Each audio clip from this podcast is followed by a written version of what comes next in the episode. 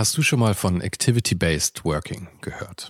In einer sich ständig weiterentwickelnden Arbeitswelt bietet dieses Konzept nämlich eine flexible und auch effiziente Antwort auf die modernen Anforderungen an Arbeitsplatzgestaltung und Zusammenarbeit. Und die Serviceplan Group ermöglicht mit diesem Konzept seinen Mitarbeitenden, ihren Arbeitsplatz nach ihrem eigenen Bedarf und Tätigkeit zu wählen. Klassischer Schreibtisch, abgeschirmter Bereich oder gemütliche Couch. In den Houses of Communication findet jeder den Spot zum Arbeiten, der ihr oder ihm am besten liegt. Von Fokusboxen über Phoneboxen bis hin zu Meetingräumen findet so jedes Team die passende Umgebung, um produktiv und kreativ zu arbeiten. Dieses Konzept, das sicherlich wegweisend ist, wurde bereits erfolgreich in den Houses of Communication in München, Hamburg und Berlin eingeführt und wird auch schon an weiteren Standorten umgesetzt. Und wer würde nicht gerne auf so eine flexible Art arbeiten? Also schau mal auf der Karriereseite von Serviceplan vorbei. Den Link dazu findest du direkt hier in den Show Notes dieser Folge. Und vielleicht kannst auch du dann bald schon in den Genuss von Activity-Based Working kommen. Ja, aber dieser Trend geht auch wieder weg von diesem ganzen Luxus-Scheiß. Es ist einfach, geht weg. Du musst nicht immer zeigen, wie, wie, wie viel du hast und so. Das ist auch peinlich. Ist einfach weg. Ich habe halt einfach Uhren gehabt, weil ich, weil ich mich dafür interessiere, weil es mir Spaß macht und weil es eine Leidenschaft ist und ich gerne sammle und anschaue. Ich habe auch immer gerne Uhr am Handgelenk gehabt. Mittlerweile habe ich ziehe keine mehr an, habe ich keinen Bock mehr drauf, weil das einfach, weil alle nur noch denken, dass du dir jetzt zeigen willst, was du hast. Das, darum ging es mir gar nicht. Damals, als ich die meine Uhren angezogen habe, hat keiner gecheckt, was es ist. Jetzt weiß jeder, macht jeder gleich, ah, das ist die und die, ja, die kostet so und so viel. Aha. Okay.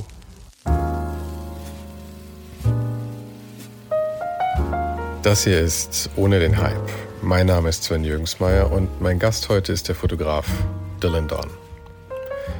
Bisher habe ich diese Intros immer ganz professionell von meinem großen Mikro in meinem kleinen improvisierten Studio aufgenommen. Aber ähnlich wie mein Gast heute bin ich ja auch eigentlich ständig unterwegs und habe mir gedacht, es ist ja nur ehrlich, wenn ich das jetzt einfach mal ins iPhone einspreche mit schreienden Kindern im Hintergrund und allem. Dylan wurde in München geboren, aber seine fotografische Ausbildung begann auf dem Internat in England. Heute zeigt er mit knalligen Farben das Leben an Orten wie Los Angeles, St. Barts oder der Côte d'Azur. Er fotografiert eine Menge Celebrities und zieht es generell vor, einfach interessante Menschen zu fotografieren statt Models. Wir sprachen aber eigentlich sehr wenig über Fotografie dafür aber umso mehr über sein Leben, darüber, wie er ins Internat verschifft wurde, über das Verhältnis zu seinen Eltern, darüber, wie er von der Schule geschmissen wurde, über Luxus, darüber, wie aus Freundschaften auch berufliche Chancen entstehen und umgekehrt. Mir geht es allerdings gar nicht so sehr um Luxus hier. Ich würde einfach nur gerne diesen Podcast weitermachen und damit Bekanntheit nicht immer zwangsläufig auch Reichtum kommt, brauche ich dafür deine Hilfe. Wenn dir die Show am Herzen liegt, dann hast du auf patreon.com slash ohne den Hype die Möglichkeit, den Podcast mit ein paar Euro zu unterstützen und so dabei zu helfen, dass hier die Lichter anbleiben. Und an der Stelle möchte ich mich auch mal bedanken bei Gerhard Kirchschläger. Der war nämlich einer der ersten, die das gemacht haben. Und das weiß ich wirklich zu schätzen. Den Link zu Patreon findest du natürlich auch hier in der Beschreibung und auf ohne den Hype.com. Und jetzt wünsche ich dir viel Spaß mit Dylan Don.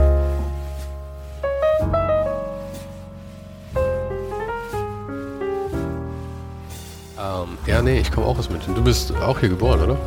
Ich bin in München geboren, ja. Und aufgewachsen dann auch? Aufgewachsen, bis ich elf war, da bin ich ins Internat gekommen. Ins Internat? Mhm. Wohin? Ich war in Stein. Das ist Stein? Äh, Stein ist äh, oh, an der Traun, das ist äh, eineinhalb Stunden von hier oder ein bisschen über eine Stunde von hier. Ich muss ganz kurz noch das für die Musik ausmachen. Ja. Entschuldigung. Ah. Sorry. Können wir, können wir die Musik ausmachen? Hatte ich vergessen, sorry. Perfekt, danke. Ähm, genau, Internat waren wir. Ja, ich war in Stein an der Traun. Mit elf bin ich da hingekommen eine Stunde von München in so, einer, in so einem Schloss neben so einer Brauerei. War super, ja. Das haben sie mich rausgeschmissen. Aus dem Internat oder ja. deine Eltern ins Internat rein? Ja, beides. Okay. Ja, warum warst du im Internat überhaupt? War das irgendwie, war das halt so das Ding oder? Ich weiß nicht, meine Eltern, mein Vater war immer super busy. Ich war nicht einfach, aber irgendwie meine Eltern, keine Ahnung, ich bin sehr früh, also ich war im Kindergarten und dann war ich gleich in so einer in so einer, in so einer Vorschule.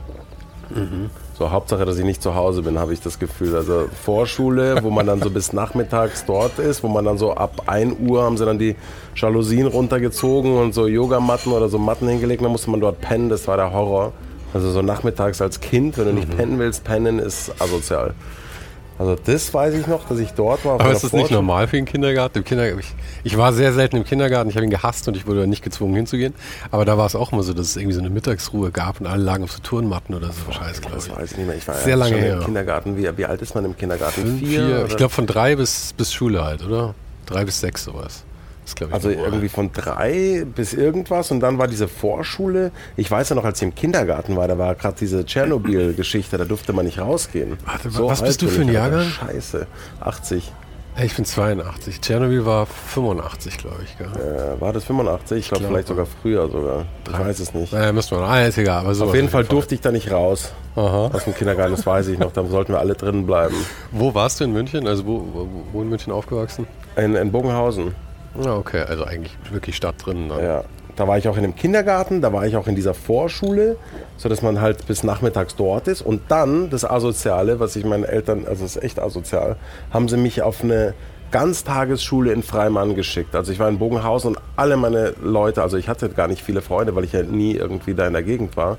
Ähm, alle, die ich dann später kennengelernt habe, waren in der Gebele-Schule bei uns, wo der Kardinal Ratzinger auch äh, mal Lehrer war, mhm. x Jahre vor mir, aber das war halt die Schule, wo jeder aus meiner Gegend dort war und ich war natürlich in Freimann am Arsch der Welt. Bis 5 Uhr, da haben sie mich mal hingefahren und wieder abgeholt. Oder die Sekretärin von meinem Vater hat mich hingefahren, abgeholt. Das weiß ich noch. Und das war bis zur dritten Klasse.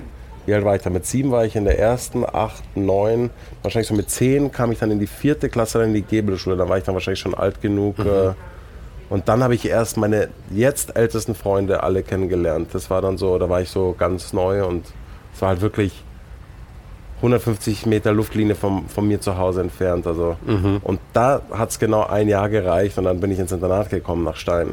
Also die fünfte Klasse hätte ich eigentlich Gymnasium Stein kommen sollen. Ja. Und die Bastarde, was die gemacht haben, die haben die Schule überbucht und ich kam dort an.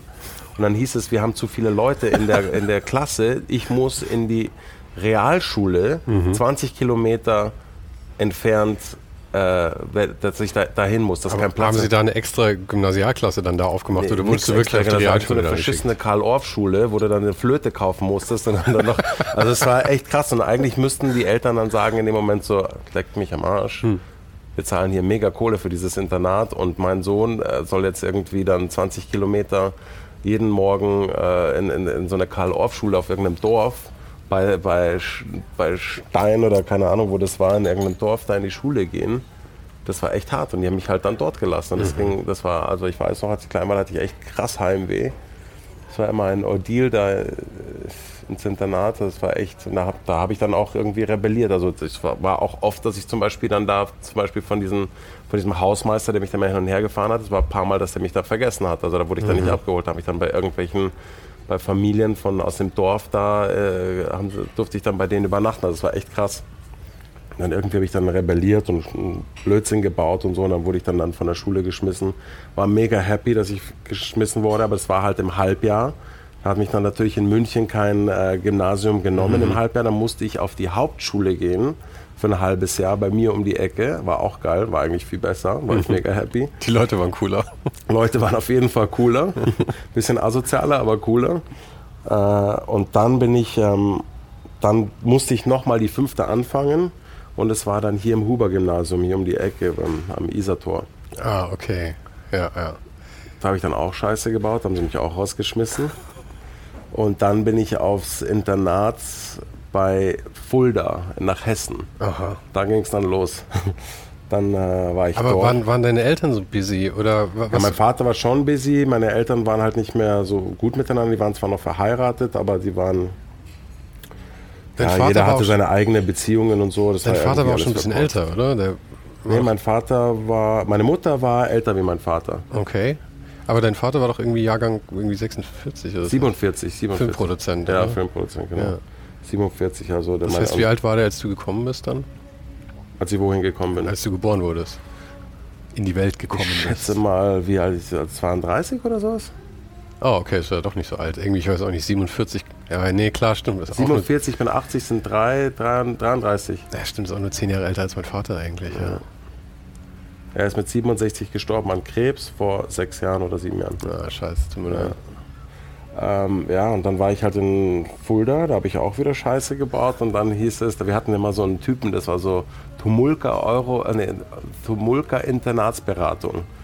Das war so ein Typ, der hat allen immer das, das, Geld aus den Taschen gezaubert, weil er die ganzen Kinder in irgendwelche teuren Internate hm. äh, referiert hat. Da wusste er ganz genau so, okay, äh, Deutschland nicht so gut, wir schicken ihn nach England. Und ich so, Alter, vergiss es, England. Ich war 15. So, no fucking way, England. Und meine Mutter auch. Und England war ja auch, da sind die Internate, glaube ich, etwas, etwas strikter und etwas, äh, also ja, ich habe viele Freunde aus England, die da im schon, Internat aber waren. Auch nicht. Also ja, aber auch nein. Also die Engländer sind generell cooler als die Deutschen auf jeden Fall. Also das England hat mein Leben verändert. Das war, mhm. das war die beste Entscheidung überhaupt. Aber ich habe gesagt, no way England. Meine Mutter, no way England, kam nach Hause, Riesenterz. Mein Vater, no way England. Eine Woche später saß ich im Auto mit meiner Mutter mit den Taschen und dann hieß es halt, ja, es gibt drei Schulen, davon kannst du dir eine aussuchen, wo du bleibst. Ja, erste war Box Hill, soweit ich weiß. Eine gut angesehene Schule. Kam mir irgendwie ganz weird vor. Dann kam ich nach Cranley war auch angesehene Schule, war mir auch nicht so ganz Ding. Und dann die dritte war Cokethorpe, irgendwie so die neueste, die nicht angesehen war. Und da hat der Direktor einen Deutschen kommen lassen, der hieß Ronny Sander. Ewig nicht mehr gesehen, Hamburger, der sollte mir die Schule zeigen, mhm. mit dem habe ich mich sofort verstanden. habe ich gesagt, okay, hier bleibe ich, drauf geschissen. Ja, es ist immer krass, wie das, das ausmacht. So ein Kontakt, den man ja. dann irgendwie hat. Ja, reißt der Einzige war, der gesagt hat, und das war zu der Zeit, das war ja dann beliebt bei den Deutschen auch, ihre Kinder nach England zu schicken. Mhm. Bei mir, das war, was war das, 1995, da war nirgendwo ein Deutscher. Aber das heißt, nur damit ich es einordnen kann, deine Eltern hatten halt irgendwie Kohle und das war alles ja. so ein. Dann bewegt sich das ja auch alles in so einem. Da gibt es ja eigene Regeln dann irgendwie auch. Ja, was die Kinder dann auch machen müssen. Ich viel Shit so. gebaut. Ich hatte keine Lust, äh, in der Schule aufzupassen. Das, dieses ganze Deutsche, das war mir einfach so. Keine Lust auf Religion. Ich hatte weißt du, was ich meine? Ich habe Ethik gemacht und einfach so, dass du das dir halt, ich finde halt das System in Deutschland, dass du halt, und es ist auch sehr schwer und also streng, und in England war es halt einfach viel, viel angenehmer. Du kannst dir deine Fächer aussuchen, dann für die A-Levels mhm. zum Beispiel. Also ich war noch vor den A-Levels, doch mit 15, da konntest du nicht aussuchen, aber da, da war es einfach, die Leute sind netter, die bringst dir besser bei, weil so eine History, da war der Typ, der so ein, so ein alter, wie so ein Churchill-Charakter, der hat nur vom Zweiten Weltkrieg geredet und es hat mir halt einfach Spaß gemacht, irgendwie, weißt du, ich meine. Das war einfach so. Und hast du da dann weniger Scheiß gebaut?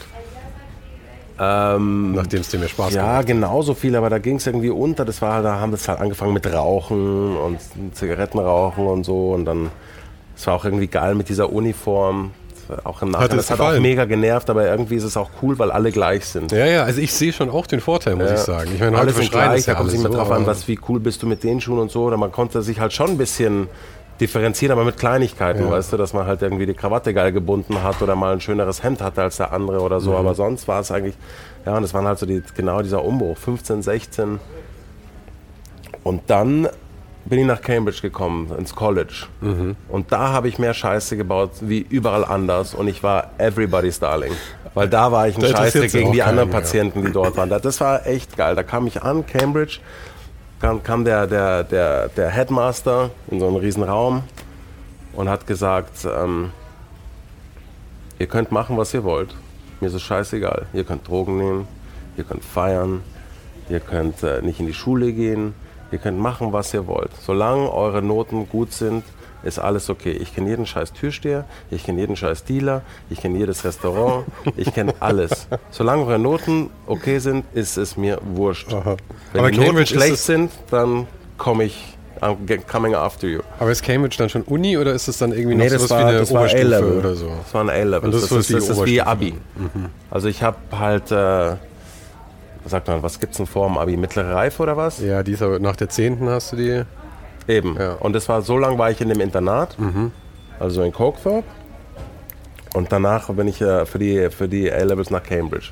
Und da musst du halt dir vier A-Levels aussuchen oder fünf, ich weiß nicht mehr genau, wie das ist, die du, die du halt machen willst. Ich habe sieben genommen, weil ich habe halt noch Deutsch und Französisch und so dazu genommen, was ich halt kann. Ähm, damit ich halt sieben A-Levels habe und das, das ging dann gut, aber da haben wir viel Scheiße. Da hat es angefangen mit, mit, mit, mit Drogen, mit Sex, mit, äh, mit Feiern, das hat halt alles, also jetzt im, im überschaubaren Rahmen, aber das In war dem halt Alter geile, macht das ja auch jeder. Ja, überall. das war halt genauso 18, 19, das war halt die, das war halt die geilste Zeit, aber da war ich halt, da, da waren meine Noten dann auch gut, komischerweise. Da war, da war ich, da war nicht komischerweise, da waren meine Noten gut, weil ich habe ja auch Film, Fotografie, Medien ausgesucht, das sind halt so Fächer, die mir taugen, weißt du, ich meine. Und dann haben ja. wir da hat er mir schon damals gesagt, so der, der, der, der, der Lehrer so, hey, du bist krass gut in Fotografie, du solltest das machen. Oder der, der, als ich Film gemacht hatte, auch gesagt, hey, du bist, weißt du, was ich meine, da, da sagen sie dir und dann fördern sich und dann ist es auch irgendwie motivierend.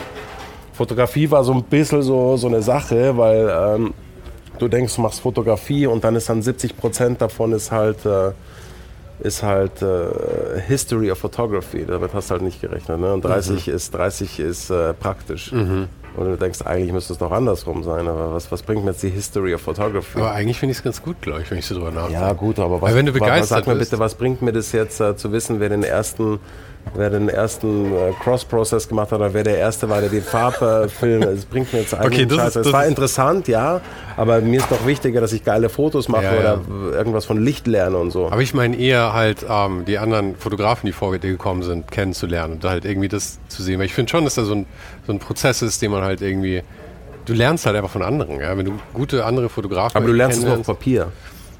Wie Verstehst du, was ich meine? Diese, diese History Photography, mhm. das ist ja nur, dass ich lerne, wer was wie wann gemacht hat oder ich lerne schon neue Fotos. Zum Beispiel, aber sie zeigen dir schon noch die Fotos, oder? Ja, ja, die zeigen ja. dir die Fotos, aber du musst dann halt lernen, ja, wann war der erste, wie ist es passiert, dass Henry Fox Talbot im Jahr 1900, 1800 irgendwas auf irgendeine fucking äh, Kupferplatte Olivenöl drauf gemacht hat, die dann irgendwie oxidiert ist, so dass es das wieder ein bisschen wieder gespiegelt hat, was da war und dann kam der aber also Louis Jacques Daguerre, der irgendwie ein Chemiker war und der dann irgendeine andere Platte in seinen Knieschrank reingelegt hat und dann Fotografie erfunden hat. Ja, das sind so Sachen. Aber dafür klingt es jetzt wahnsinnig schlau. Also dafür klingt es jetzt wahnsinnig schlau, das stimmt. Aber ich hätte mir gewünscht, dass es wenigstens 50-50 wäre. Ja, das verstehe ich, das verstehe ich. Weil wenn du, wenn du halt schlecht in der History bist, aber saugeil im Fotografieren, dann kommst du trotzdem nicht durch. Ja, was aber ich die, ein bisschen schade finde bei Fotografie, oder? Ja, aber die Praxis, ich meine, die bringt man sich, glaube ich, eh immer selber bei letzten Endes, oder?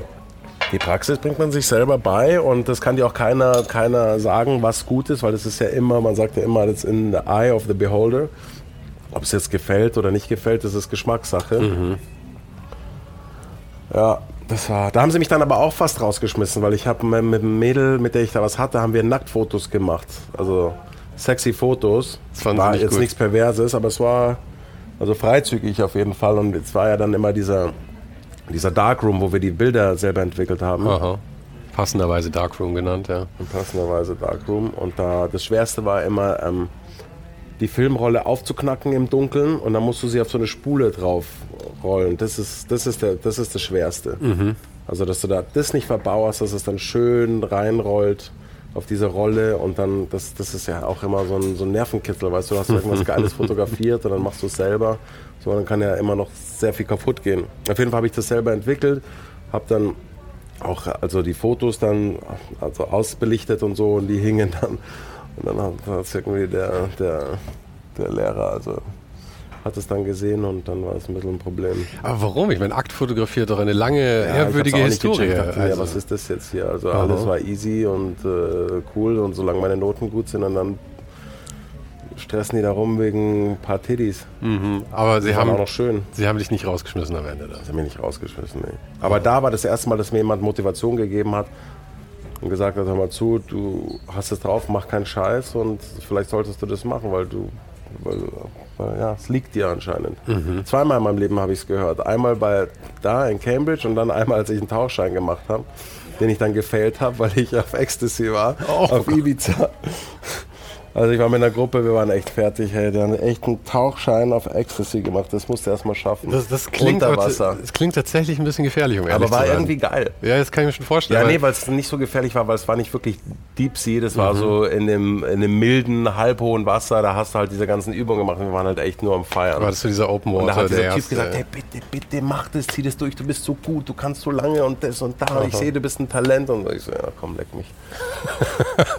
Außerdem muss man sagen, du wärst wahrscheinlich nicht Berufstaucher geworden. Also ist ja nicht Berufstaucher geworden. Nicht so tragisch. Aber dann. ich kann die Luft äh, fast vier Minuten unter Wasser anhalten. Ach, habt ihr, habt ihr Apnoe-Tauchen gemacht oder ich, mit, mit Ich habe das einfach immer gerne gemacht. Ja. Also nicht mit ihm, aber ja. ich, ich, kann lange unter Wasser bleiben. Vier Minuten. vier Minuten. Und wie tief kommst du so? Das habe ich nicht probiert. Aha, weil das ist immer, was mich so reizt. Weil ich kann die Luft auch relativ gut anhalten, vor allem dafür, dass ich jahrzehntelang geraucht habe. Erstaunlich gut. Aber ja, ich habe auch damals geraucht, ja. zu der Zeit, als ich geraucht habe. Ja, du bist auch dünn, also vielleicht haben wir so einen, so einen Körper dafür, ich weiß ja, es nicht. Aber äh, mein Problem ist immer eher, das, äh, die, die Ohren poppen zu lassen. Aber ja, da, da ich habe ein Problem mit Mittelohrentzündung oft. Mhm. Als Kind hatte ich es, lange nicht mehr, jetzt habe ich es wieder. Ja, ich habe auch beim Laufen irgendwann festgestellt, dass ich möglicherweise ähm, ein leicht durchlässiges Trommelfell habe, weil das dann beim Laufen bei extremer Anstrengung irgendwie manchmal, mhm. manchmal zugeht und so. naja, man kann nicht alles machen. Okay. ist ja auch okay. Aber du bist ja auch, ähm, nämlich an vielen in Südfrankreich und sowas immer, oder? Ja. Also, da kann man ja auch hervorragend tauchen, muss man sagen. Kann man Vor allem Freedive. Ich bin jetzt kein Taucher, also denke es nicht, ich habe mir gedacht, ich mache diesen Tauchleistens, damit ich es habe, aber... Ja ist jetzt nicht, dass ich mir jetzt irgendwie eine Gasflasche kaufe und dann irgendwo. Nee, aber nur so zu Spaß. Ich meine, alleine, was ich ja immer am allercoolsten finde, ist von so Côte d'Azur vom Boot runter und nach dem Anker schauen oder sowas. Ja? ja? Also das Wasser ist so klar, es wird so wahnsinnig kalt, wenn du nach unten kommst und sowas. Ja, das packe ich. Also ich kann ja. schon, also ich schätze mal 10 Meter werde ich schaffen. Boah, das, also ich finde 10 Meter ist schon eine Nummer. Ich hatte mal eine Wette, ich glaube, das waren 9 Meter oder so. Dann haben gesagt, nee, du kannst den Sand nicht hochbringen, das war easy. Aha.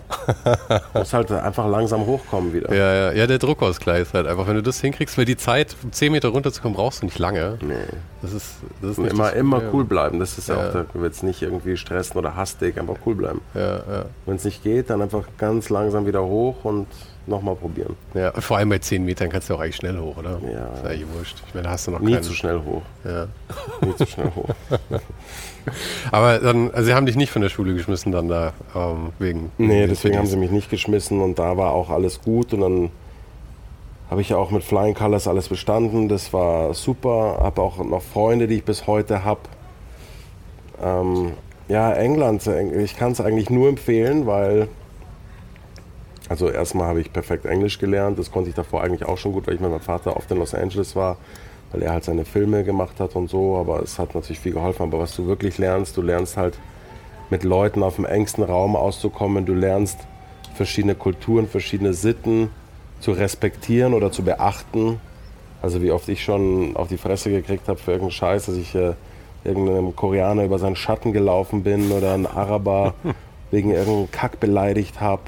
Du hast tatsächlich Ärger dafür bekommen, weil ja, ich habe immer das Gefühl, die lassen ja schon viel durchgehen, wenn sie sehen, ah, blöderweise. Ja, aber es gibt halt verschiedene Kulturen. Ich hatte das ganz zum Beispiel auch, das war auch die Zeit, wo dann angefangen haben, so Russen und Usbeken und so kamen dann alle irgendwie nach England, weißt du, und da siehst du dann halt, wie sie zu Hause noch so so Ziegen äh, oder schlachten und das Blut trinken und so. Nur so crazy Zeug, weißt du. Du hast halt echt aus aller Welt. Ich war mit Koreanern, mit, mit, mit Thailändern, mit Russen. Einer meiner besten Freunde war ein Usbekistaner. Da muss irgendwie krasse Mafia gewesen sein. Den sein Sidekick war ein fast zwei, zwei Meter zehn großer, äh, äh, wie heißen die? Äh, Mongole? Nee, aber. So ähm, in der ähm, Richtung? Wie heißt es da oben im Berg, wo die Mönche sind? Äh, Nepal, Nepalese. Aha. Nepalese. Und die waren höchst aggressiv beide. Echt? Aber es waren echt gute Freunde von mir, aber das Aha. war echt krass. Also der, der Usbeke war so ein kleiner, verrauchter Usbeke mit Goldketten und Dings. und daneben war immer dieser Nepalese, der so husky-blaue Augen hatte, der war riesig. Mhm. Also und das war halt so sein, sein Bodyguard mehr oder weniger. Und das, was ich da erlebt habe. Und die waren auch auf dem, auf dem die waren dann da in Cambridge mit mir. Ja Lewis lustig. Hamilton war auch dort. Aha. Der war ein paar Klassen unter mir. Der war auch fast nie dort, weil der wurde immer irgendwie abgeholt, schon damals von Mercedes und immer gleich auf irgendeine Teststrecke und so. Mhm. Auch ein wildes Leben irgendwie, oder? Ja. Kriegst auch nichts mit eigentlich, außer der Rennstrecke dann nee, wahrscheinlich. Der, der Junge war nur auf der Rennstrecke sein ganzes Leben lang. Ja. Von der Pike auf. Aber nur so geht's anscheinend. Ja, ja, klar. Ich meine, bei allem, wo du gut drin werden willst, ja. musst du halt musst committed ja. sein. Oder du hast jemanden hinter dir wie er, sein Vater, der dich halt wirklich in den Arsch tritt und sagt so, also die meisten Success Stories haben so angefangen, mhm. wie bei Agassi, wie der Vater ihn trainiert hat, oder ja. Ich bin aber auch immer nicht ganz so sicher, dass das am Ende wert ist. Weil ich meine, für jemanden wie Lewis Hamilton ist es natürlich schwer zu sagen, wie es gewesen wäre, wenn er stattdessen keine Ahnung, Versicherungskaufmann geworden wäre oder so. Ja, oder aber, Burger King. Ja, aber wenn du so im Rampenlicht stehst, ja, ich weiß gar nicht, ob das so positiv ist. Aber ich glaube, glaub, taugt. Meinst du? Ja, ich habe mit ihm fotografiert. Das ist mhm. schon so ein Typ, glaube ich. Also ja, steht schon drauf. Mhm. Haben dir die, die ganzen Kontakte, die du dann so auf den Internaten und so geknüpft hast, haben dir geholfen später? Weil ich meine, du fotografierst jetzt ziemlich also viel Celebrities auch und so jetzt. Ja, nee, null. Ich, ich wüsste auch jetzt wirklich nichts, habe ich auch schon öfters überlegt, also auch von diesen ganzen Internaten, wo ich war, wer irgendwie was geschafft hat. Bestimmt mhm. sind irgendwelche dabei, von denen weiß, weiß ich nicht, aber. Fairerweise ja, auch dieses sagen. Cokethorpe war auch nicht dieses Elite-Internat, was ich mir ausgesucht habe. Da hätte ich wirklich auch ins Elite-Internat mhm. gehen können. Da habe ich ja wegen dem Ronny, der, dieser Hamburger, der mhm. mich da, habe ich gesagt, bleibe ich hier, aber das war jetzt nicht, das war so, das war also eher untere Kategorie von Internaten wo die zu, zum Teil, also da waren Farmer, Farmers Kids auch in der Schule, also sie hatten alle, das war wie eine normale Schule, halbtags, die, also Mädels waren dort bis halbtags, die Mädels sind dann nach Hause, es waren nur so Local Girls und es gab Jungs, die auch so local waren und dann waren halt nur noch die Ausländer, so wie ich halt, waren dann die ganze Zeit dort. Aber war das dann noch eine Mischung aus Public und Private genau. School oder wie? Ja. Das ist ja wild. Ich wusste ja. gar nicht, dass sowas existiert. Ja, haben die sich dann so querfinanziert quasi? Ich, ich habe keine Ahnung, wie sie es mhm. gemacht haben, aber es war tough. Also als Deutscher in England, also ich war natürlich nur der Nazi. Das ist ganz geil, weil wenn ich zu Hause war, dann wurde ich immer als Jude verarscht, also der Jude der in Deutschland und in, in England war es halt immer der Nazi. Ja, da hast du immer das Beste aus beiden Welten. Hervorragend, ja. ja. Aber man kriegt eine dicke Haut. Man kriegt eine dicke Haut auf jeden Fall. Ey, fucking Crowd. Ja. Ja, war so, aber ist okay, was soll's. Zum Schluss, dann die, die, das letzte Jahr und so kamen dann noch ein paar mehr Deutsche. Aber Weicheier. Haben nicht viel geholfen. aber du hast die, die A-Levels da noch, war das dann, oder? Hast du die A-Levels. Ja. Und da war Fotografie nee, und A-Levels war in Cambridge. Ach so, genau. Und das heißt, das war dann schon Studium, richtig? Nee, das Studium kam danach, dann bin ich auf die Filmhochschule nach Prag gegangen. Aber du hast, warte, du hast zuerst Fotografie gemacht, oder? Ja, das waren die A-Levels. Ach, das waren die A-Levels. Ja. Da war Schwerpunkt irgendwie ja. Fotografie. Und dann bist du auf die Filmhochschule. Mhm. Warum nach Prag dann? Weil. Ähm, Wann war denn das? Lass mal kurz überlegen. Da war das war 2001. 2001. Ja. Ich überlege gerade, wie Prag da so war. Ich war Disneyland. also das war genau die richtige Zeit. Also ich habe schon mal zum Abschluss von meinem Vater damals einen Range Rover bekommen. Das war der Deal. Und das nice. war auch ein Deal, dass ich nie Motorrad fahren darf dann kriege ich dieses Auto und das war ein fettes Auto damals. Und ich war halt gerade fertig. Mein Vater wollte, dass ich auf die UCLA gehe, nach Amerika. Und ich habe gesagt, mal, ich war mein ganzes Leben lang, war ich jetzt äh, weg.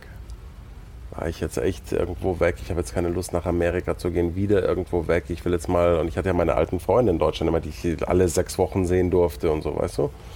Halt immer so Midterms, alle sechs Wochen, immer sechs Wochen, ja. Und von Prag waren es sechs Stunden mit dem Auto hierher quasi, oder? Sechs Was Stunden, dann, drei. Hast den Range Rover aber auf Kante gefahren. Dann. Nee, das ist, äh, jetzt fahre ich zweieinhalb. da war die Autobahn noch nicht perfekt. Also drei, dreieinhalb Stunden max. Mhm. Ja, und ich hatte halt dieses Auto und dachte mir, okay, jetzt habe ich das Auto und ich bin ja eh ein Autofanatiker, wie du wahrscheinlich weißt. Und, dann, ähm, und mein Vater hatte dort auch eine Wohnung dort. Und da habe ich gesagt, hey, das ist der perfekte Setup und dann will ich die Filmhochschule machen. Und mhm. habe ich gesagt, okay, kannst du machen. Das Problem war halt, die hatten, die war sehr angesehen. Die Prager Filmhochschule war weltweit super. Das einzige Problem war, dass sie halt auf Tschechisch ist. Oh, das ist natürlich ein bisschen Ballbuster Tschechisch. Aber Aha. die hatten ähm, einen Teil, der war für Ausländer auf Englisch.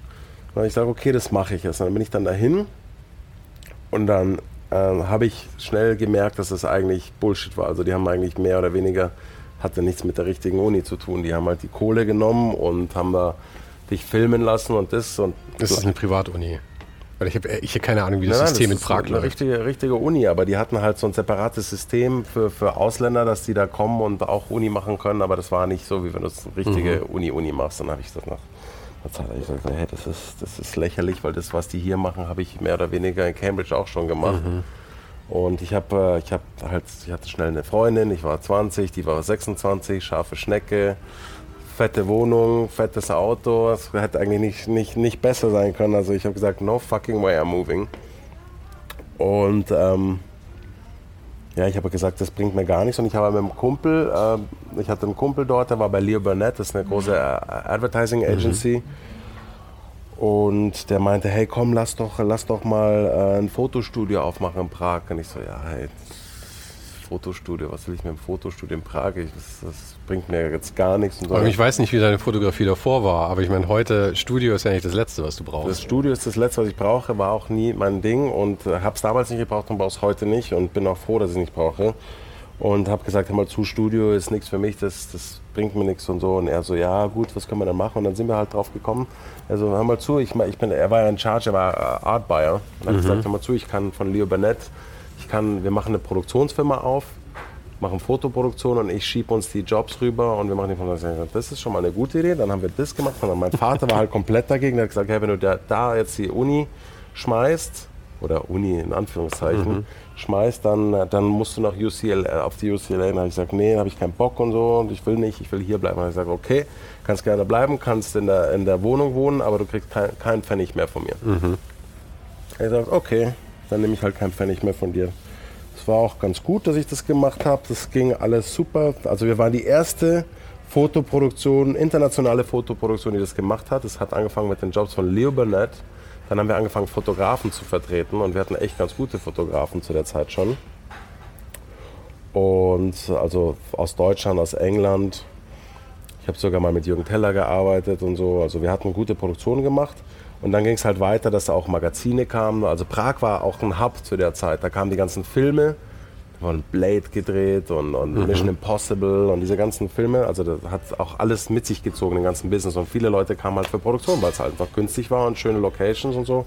Wir haben weltweite Swarovski-Kampagnen gemacht, wir haben für Hearst gemacht, für Condé Nast gemacht und für, für die ganzen Advertising Agencies. Wir haben den Fotografen-Jobs besorgt. Aber was war denn deine Aufgabe dann konkret da drin? Produktion. Aber hast du selber fotografiert nee, auch, oder hast du organisiert? Nur produziert, mhm. organisiert gehasst wie die Pest. Ich wollte gerade sagen, also scheint mir nicht ist was, was für dich. Scheißjob. Es war halt lustig mit Castings und so und es war, es war eine gute Zeit. Ich habe viel gelernt. Ja, ja. Ich habe hab das, also ich, also du bist, ich bin ja Fotograf, aber ich habe nie in meinem Leben einem Fotografen assistiert.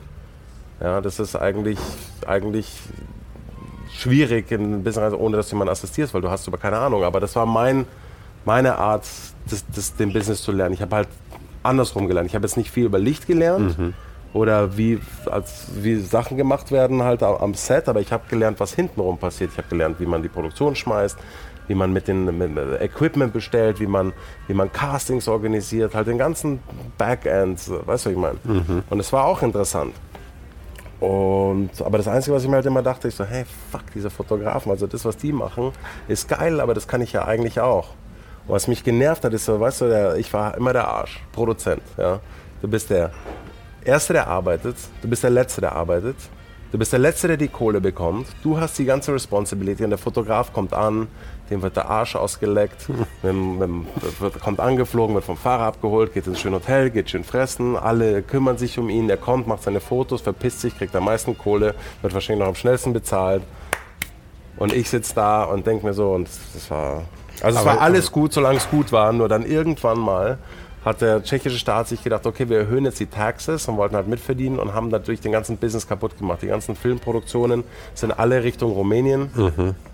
und die, äh, die, die Fotoproduktionen, also es gab dann auch noch natürlich Competition, dann haben so Tschechen ihre Fotoproduktionen aufgemacht. Ich muss mal ganz kurz schauen, dass das Mikro ein bisschen weiter nach vorne ziehst, wie es ein bisschen nach hinten gerutscht nur. Ja, einfach so. Ja, ja, passt schon. Super. Ähm, die ganzen Fotoproduktionen, also es gab dann auf jeden Fall Fotoproduktionen, die dann auch entstanden sind, irgendwelche tschechischen Produktionen, wo die dann Fotografen hatten, die Tschechen waren, die so versucht haben, den Style von den internationalen zu kopieren. Mhm. Und die haben dann natürlich auch den Markt in den Arsch gemacht, weil die haben dann nicht mehr irgendwie 5.000 oder 10.000 Euro Tagesgage bekommen, sondern die haben es dann halt für 1,5 gemacht. Mhm. Und dann auf einmal waren diese ganzen fetten internationalen Produktionen weg, die Magazine kamen nicht mehr und auf einmal haben dann diese fetten Filmproduktionen, die eigentlich Filme gemacht haben, haben dann auch angefangen, Fotoproduktionen anzubieten, weil sie nicht mehr wussten, was sie machen sollen. Und dann so peu à peu ging dieser Business so in den Arsch. Also so nach vier Jahren würde ich mal sagen. Aber vier Jahre lang hast du es gemacht? Vier Jahre lang habe ich es gemacht. Das war auch alles gut, aber ja. das irgendwann mal hat sich dann so gezogen und dann war es dann immer schwieriger. Und wenn mir dann so, was wir hatten dann einen Kunden, das war damals das Eurotel, das war sowas wie Vodafone in Deutschland. Wenn die mir dann gesagt haben, so, hey, wir machen das Catering selber, weil diese 300 Euro zu viel Catering sind. Da habe ich mir gedacht, okay, jetzt ist. Mhm, also der, der, der springende Punkt bei mir war eigentlich, weil ich dann irgendwann mal so eine, so eine, wie sagt man, so einen Kleiderständer, so einen großen, ins Hotel, ins Hotel fahren musste mit einem Bügeleisen, weil gerade keiner halt äh, available war. Dann habe ich das so in meinen Range Rover rein, dieses diese, diese Kleiderstange und dann voll gegen das Mahagoniholz vorne, ein Kratzer, und habe ich gedacht, that's fucking it. Jetzt habe ich keinen Bock mehr. Jetzt reicht's mir. Jetzt reicht's mir. Ich habe keinen Bock mehr. Das ist ich nicht so einen kleinen mit. Knackpunkt. Ja, so einen kleinen Knackpunkt. habe Ich gesagt, jetzt das ja. war und ich habe mich auch mit dem Partner gestritten. Da haben wir uns fast in die Fresse gehauen, in, äh, weil ich war halt nicht wirklich so der Arbeiter, der da so Numbers Crunch und er war halt mhm. ein Typ, der wollte halt zehnmal arbeiten. Es gibt Menschen, die machen es einmal schlau. Aber er war einer, der rennt lieber zehnmal im Kreis, damit es sicherlich läuft. Und ich bin einer, der lieber überlegt und es einmal versucht, versucht einmal zu machen. Mhm. Oder wie soll ich es erklären, wenn ich einkaufen gehe, dann versuche ich so viele Sachen wie möglich unter meinen Arm zu klemmen, damit ich nur einmal in die Küche laufen muss. Aber er denkt sich, nee, ich mache es lieber 20 Mal, weil es ja, besser, ja. ja. damit dann nicht meine Evian-Flasche runterfällt. Und das hat halt irgendwann mal hat's geklatscht, sodass ich echt schon über ihm stand und mit einer geballten Faust wollte. Ja, okay, jetzt reicht's. Aber ich meine, es ist ja schon auch ein ziemlich stressiger Job, nehme ich Es ist, und Produktion ist ein beschissener Job. Und, und ich hab, eins habe ich gelernt, oder? no way, Super. dass ich jemals wieder Produktion mache. Ja, und viele Leute mit großen Egos nehme ich an auch, oder? Wie meinst du? Naja, vom Fotografen über Models, ja, ja. über Kunden. Ja, das hat mich halt äh, auch irgendwo inspiriert, weil ich mir dachte, hey, ich kann auch fotografieren, ich muss mir nur mein Portfolio aufbauen. Mhm. Aber das, was die können, kann ich auch. Aber ist das jetzt dein Leben so, wie du es eben beschrieben hast? Dir wird der Arsch ausgeleckt, du kommst als Letzter, gehst als Erster und kriegst eine Menge Kohle? Ja. ja. Aber, aber vielleicht ist es nicht mehr so, nicht mehr so wie früher. Also früher mhm. war das noch mal krasser, da war mehr Kohle im Spiel. Es ist immer noch gut, aber es war, es war halt einfach, äh, früher waren es andere Zahlen. Mhm. Früher war auch nicht jeder Fotograf. Heute ist ja jeder mit dem iPhone irgendwie ja, Fotograf. Ja, ja. Oder heute geht es auch hauptsächlich so um Content. Mhm. Das ist ja das Schlimme. Content, Content, Content. Viele Leute schauen ja nicht mal mehr auf die Qualität oder auf ein schönes Foto. Die brauchen einfach nur Content. Hey, ist egal, was du machst. Ich brauche einfach nur Content. Ja. Aber was ist denn der Unterschied zwischen Content und einem Foto? ja? Content ist Hauptsache, du füllst deine Seiten und du kannst deine 1000 Newsletter machen und du hast da 25 Fotos von jedem Engel. Es geht um Frequenz letzten Endes. Ja, eben. Und damals war es halt auch teuer, so viel zu fotografieren. Mhm. Da warst du halt dann froh, wenn du ein Key-Image hattest und dann, weißt du, was ich meine? Mhm. Heute ist ja, das ist ja Wahnsinn.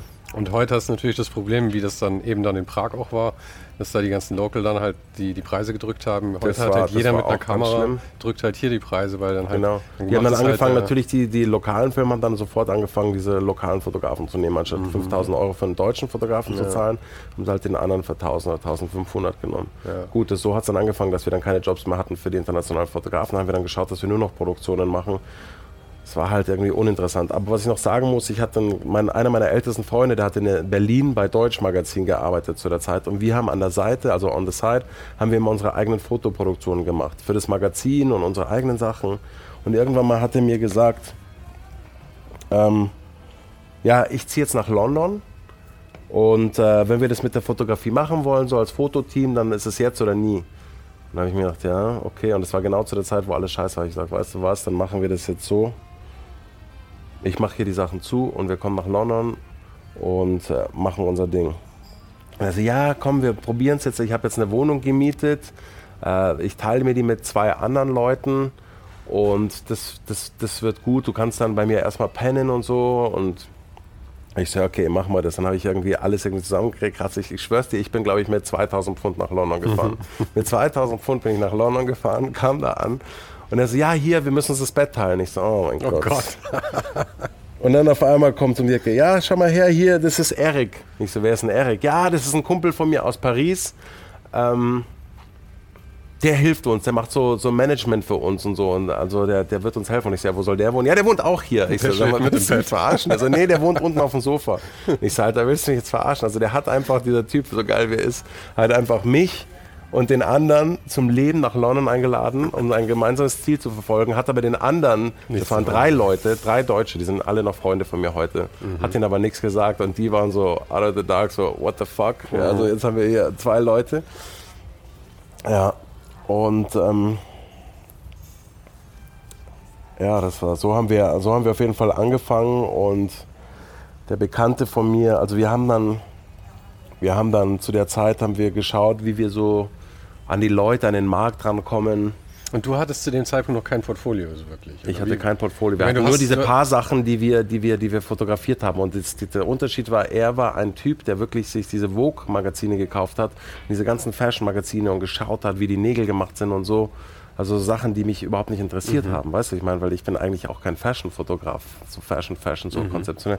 Und er hat sich halt immer diese Magazine gekauft und schaut und ich so, okay, gut. Und dann haben wir, dann haben wir diesen Style, so, so, so einen Mix von beiden gehabt. Aber es ging hauptsächlich in Fashion, weil wir dachten halt so, okay, so muss es sein, so müssen wir es machen.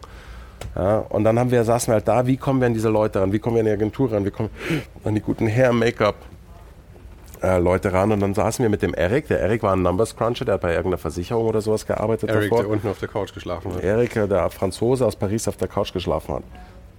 Und die Sache ist die, mein Vater hat mir keine Kohle mehr gegeben. Und sein Vater hat ihm natürlich, also nicht vom Eric, von, von meinem Kumpel, den ich jetzt den Namen nicht nennen will, den, mhm. den hat er, den hat er, der hat immer viel Kohle von zu Hause bekommen. Es war kein Problem, der hat die Wohnung in London bezahlt bekommen, der hatte, weißt du, was ich meine? Aber das muss ich ihm anrechnen, dass er mich, also ich hätte keinen Bock mit jemandem in mein Bett zu teilen. Das mhm. ist schon wirklich, also ohne ihn wäre ich wahrscheinlich jetzt nicht, wo ich heute bin. Das muss ich jetzt ganz ehrlich sagen. Und, ähm, aber jetzt kommt die Geschichte. Jetzt pass auf, wir haben da saßen dann da und haben uns gedacht, okay, wie machen wir das? Und der Eric so, okay, wir machen das jetzt so. Wir machen jetzt eine Excel-Sheet und wir schauen jetzt diese ganzen Magazine, die sich unser Kollege hier immer kauft für teures Geld und wahrscheinlich die meistens immer irgendeinem Taxi wieder liegen lässt und so, weil der war so ein bisschen durch den Wind. Wir schauen jetzt durch und schauen, geben in dieser Excel-Liste ein, welcher Fotograf mit welchen, mit welchen Stylisten, mit welchem Make-up, welche Produktion, welches Model und haben es immer so eingegeben. So, dass wir dann oben, ich kenne mich mit Excel nicht aus, aber so, dass du halt irgendwann mal dann oben kannst du einklicken, okay, ich mache jetzt den Namen von dem Stylisten und dann ändert sich die ganze Liste und wir können sofort sehen, ah, okay, schau mal, dieser Stylist arbeitet sehr oft mit diesen Fotografen zusammen und ganz oft mit, mit dem Nageltypen oder weißt du, was ich meine? Also mhm. so, dass man halt so, so eine Struktur reinkommt und sieht, okay, oh, wow, die meisten Jobs gehen über diese Agentur. Das ist ja nicht so schwer zu sehen, welche Agentur ja, am meisten klar. arbeitet, aber so, dass du halt einfach so siehst, okay, das scheint eine Gruppe von, von Leuten zu sein, die viel zusammen arbeiten, intermingeln ein bisschen mit dieser Gruppe, aber da geht mehr, hier geht so und dann da gab es ja schon, kennst du, sagt dir Le Book was? Mhm. Le Book ist so, äh, es, war, es war eine Webseite und es war so eine, so eine Fair, wo sich alle Fotografen und Agenten immer getroffen haben, wo Portfolios exchanged wurden, gezeigt wurden, wie so, wie so eine Messe. Mhm.